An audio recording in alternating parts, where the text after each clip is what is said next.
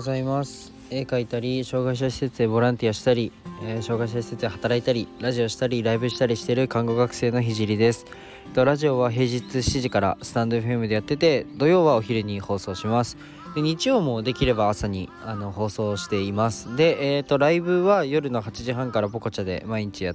ポコチャで、えー、と夜の8時半からやってます。で不定期でスタンド FM でライブ配信もしています。で今は看護専門学校3年生で国家試験が迫ってるので国試の勉強を毎日やってます。でそれと並行して、まあ、実習をやりながら毎日絵を描いてます。でラジオで話す内容としては何者でもない僕の作品で世界を変えるまでの全てを発信していきたいと思います。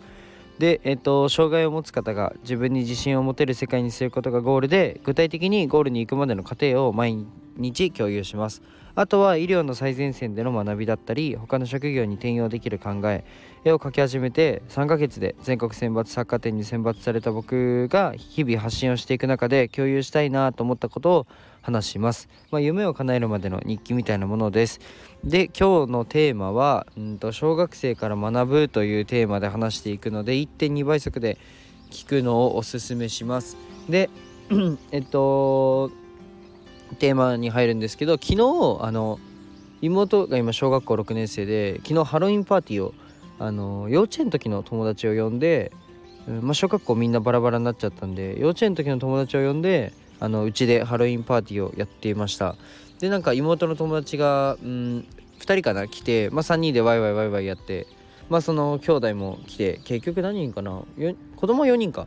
であのワイワイやってたんですけど、まあ、ちょっとしたことで本当喜んだり例えばもうトリックアトリートっつって大人からお菓子をもらったらやったみたいなすっごいキラキラしててあとはまあゲームでマリオを昨日4人でやってたんですけど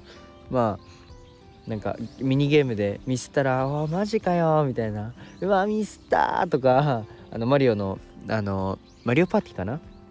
であのマリオみんなで協力していくやつはなんかつかみ合ってあのなんかあるじゃないですか掴んで投げたりできる機能が。でそれをやったら「おいふざけんなよ」とか結構ムキになってるんですよゲームで。であとはなんか負けた時に「うわマジかよ」とか「もう一回もう一回もう一回」みたいな感じになっててあのとにかくもう目の前のことに超全力なんですよね小学生ってあと一緒にあの見、ま、一応僕あの妹が妹がいるのであのそいつらの見守りであの近くのケーキ屋さんまで一緒に歩いて行ったんですけどそのお菓子をもらう時にもなんだろうなすごい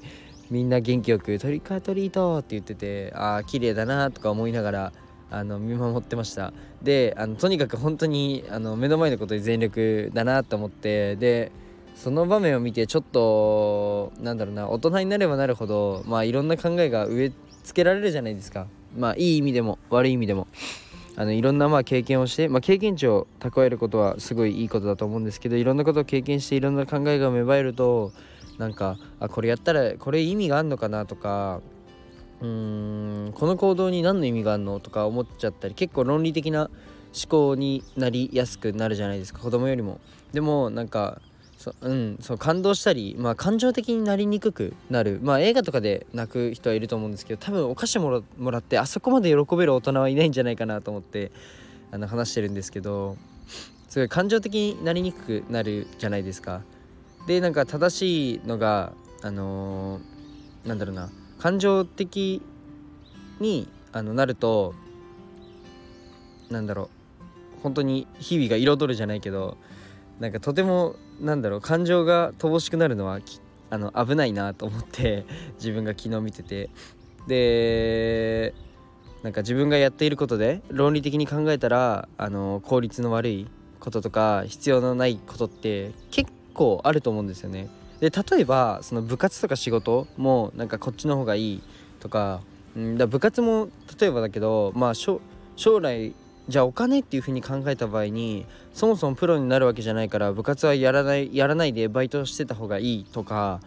うん、でもなんかあまあお仕事も、うん、今やってる仕事より今じゃあ例えばやりたい仕事につけてる人だと今やってる仕事よりも、まあ、もっと効率よく稼げる仕事ってまあ多分あると思うんですよ。まあ、みんながそれぞれあると思うんですけどでもその部活にしろ仕事にしろなんかやりたいっていう感情があるからやってるんだと思うんですよね。だからなんか感情って絶対に生き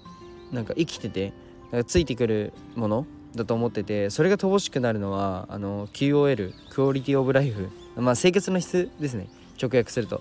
生活の質が、まあ、下がったも同然だなと思ってあの僕はまあ運よく小学生の妹がいてあの妹の友達をよく家に呼ぶのであの小学生と関わる場面があるんですけどあもっと目の前のことに本気になろういや本気ですよ。本気だけどもっとなんだろうな目の前のことに本気になろうっていうふうにあの本気で思いました。でめちゃくちゃ背中あの押されました小学生たちに。なんか、まあ、小学生に背中を押されるなんて情けないかもしれないんですけど、まあ、実際にめちゃくちゃ学ばせてもらってます。なんか本当に、うん、僕が今ここで伝えたいのは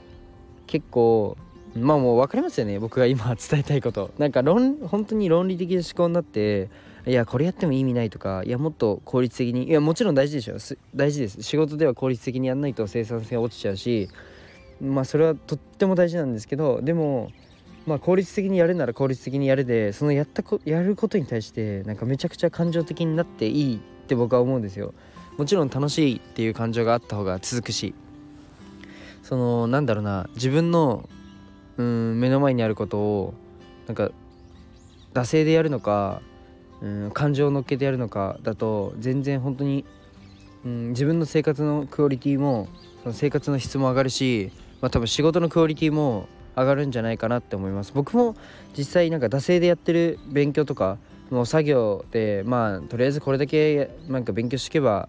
まあ、基盤が固まって、まあ、今後効率よく勉強できるから適当にやっていくかみたいなやつはあんまり乗らなくて、まあ、実際時間もかかっちゃったりして、まあ、あの頭に入れるのに。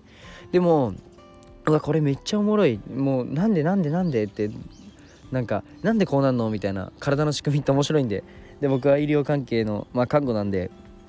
体の仕組みを学ぶとえなんでこうなんの？みたいなのを感情を乗っけて学ぶとやっぱり覚えられるしうんで